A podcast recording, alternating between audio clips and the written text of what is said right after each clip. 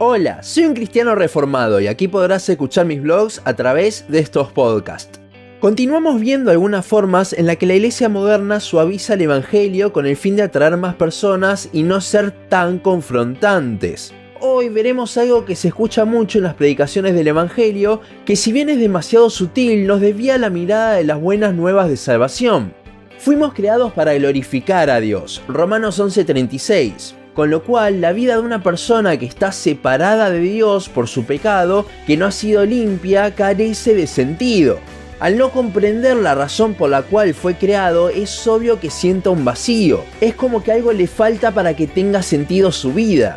Ante esto, muchas personas al evangelizar se concentran en esta parte, en hacerle ver a las personas ese vacío que tienen y cómo Dios les da sentido a sus vidas, llenando ese vacío.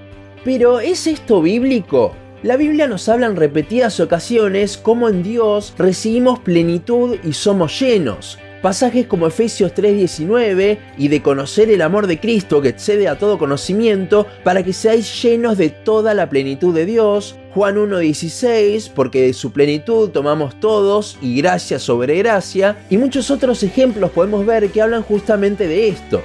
Pero si bien la Biblia lo dice, ¿es acaso este llenar el vacío parte del Evangelio? Para esto debemos analizar varios factores. Primero, ¿cómo es que Dios llena ese vacío? Muchos ante esto dirán que es mediante darnos significado al fin. Ahora con Dios tenemos una razón de ser, con lo cual ese vacío desaparece. Sin embargo, esto no es lo que dice la palabra. Hay una frase que se dice mucho entre los reformados que creo que nos puede ilustrar mucho lo que de verdad dice la Biblia cuando habla de que en Él tenemos plenitud. Y dice, el regalo del Evangelio es Cristo mismo. Esto también nos deja ver más en claro Colosenses 2, 9 al 10, cuando dice, porque en Él habita corporalmente toda la plenitud de la deidad, y vosotros estáis completos en Él, que es la cabeza de todo principado y potestad. Cuando Cristo entra a nuestra vida somos llenos, no porque nos dio significado, tampoco porque Dios nos limpió de nuestro pecado, sino que por esa limpieza la barrera que nos separaba de Dios ya no está y ahora lo tenemos a Él, a Cristo.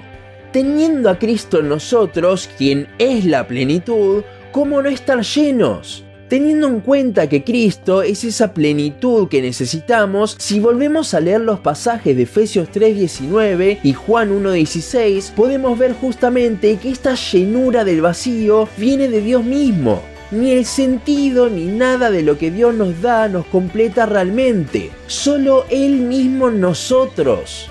Otro factor para analizar es el siguiente. Definimos que es Cristo mismo el que nos hace estar completos según la palabra. Pero para recibir a Cristo tiene que haber algo más entonces. Y es que sí, si predicamos simplemente a las personas que ellos tienen un vacío en su corazón con la forma de Dios, que solo Él puede llenar y lo invitamos a recibir a Cristo, la persona quedará igual, porque no sabe cómo arreglar sus cuentas con Dios.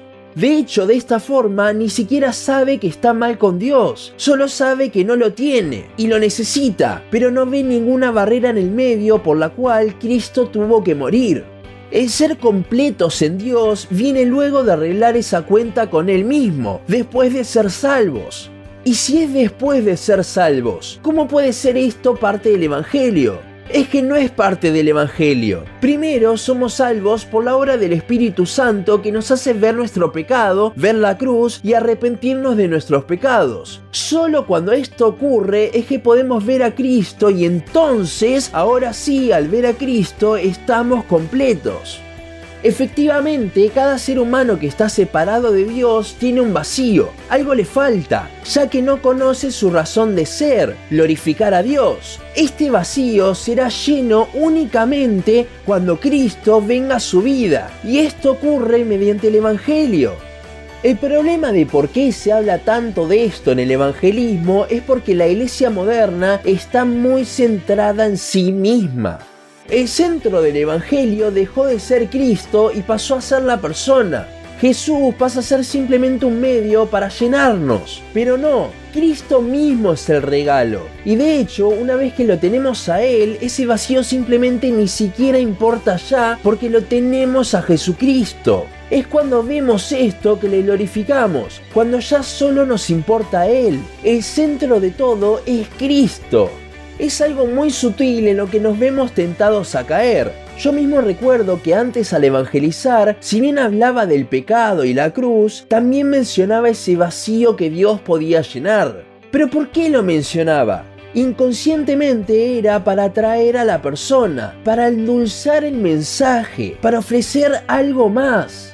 Y con esto hay que tener muchísimo cuidado, porque el Evangelio en sí ya es suficientemente dulce, ya nos ofrece lo máximo que puede haber, Dios mismo.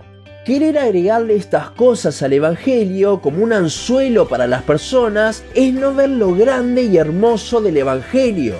Es creer que la persona necesitará algo más para venir a Cristo. Pero la realidad es que cualquier cosa que podamos prometer extra del Evangelio es como nada comparado con el regalo principal del mismo, Cristo. Y si el Espíritu Santo está obrando en esa persona para salvación, entonces verá justamente lo hermoso del Salvador y lo horrible de su pecado, arrepintiéndose y creyendo en la obra redentora de Cristo. Es por el obrar del Espíritu Santo que la persona deja de querer estar bien, deja de querer una vida exitosa, deja de querer suplir sus necesidades terrenales, deja de querer llenar el vacío y solo quiere y le importa una cosa, Cristo. Dejemos de tratar de suavizar, de endulzar el Evangelio, porque ya en sí es totalmente suficiente y más. El mensaje del Evangelio es claro. Somos pecadores y Dios es santo. Con lo cual, para reconciliarnos, Dios tuvo que limpiarnos del pecado, ya que nosotros nunca podríamos. Y esto solo era posible mediante la muerte. Entonces, Dios mismo se hizo hombre para morir en nuestro lugar, pero a su vez resucitó para darnos el regalo más grande, Cristo todo lo que podamos agregar, todas las promesas, por más que la Biblia efectivamente diga que así sea, como que Dios nos completa, es secundario, ya que la palabra misma nos muestra que todo viene por Él. Y si no lo tenemos a Él, no tenemos nada.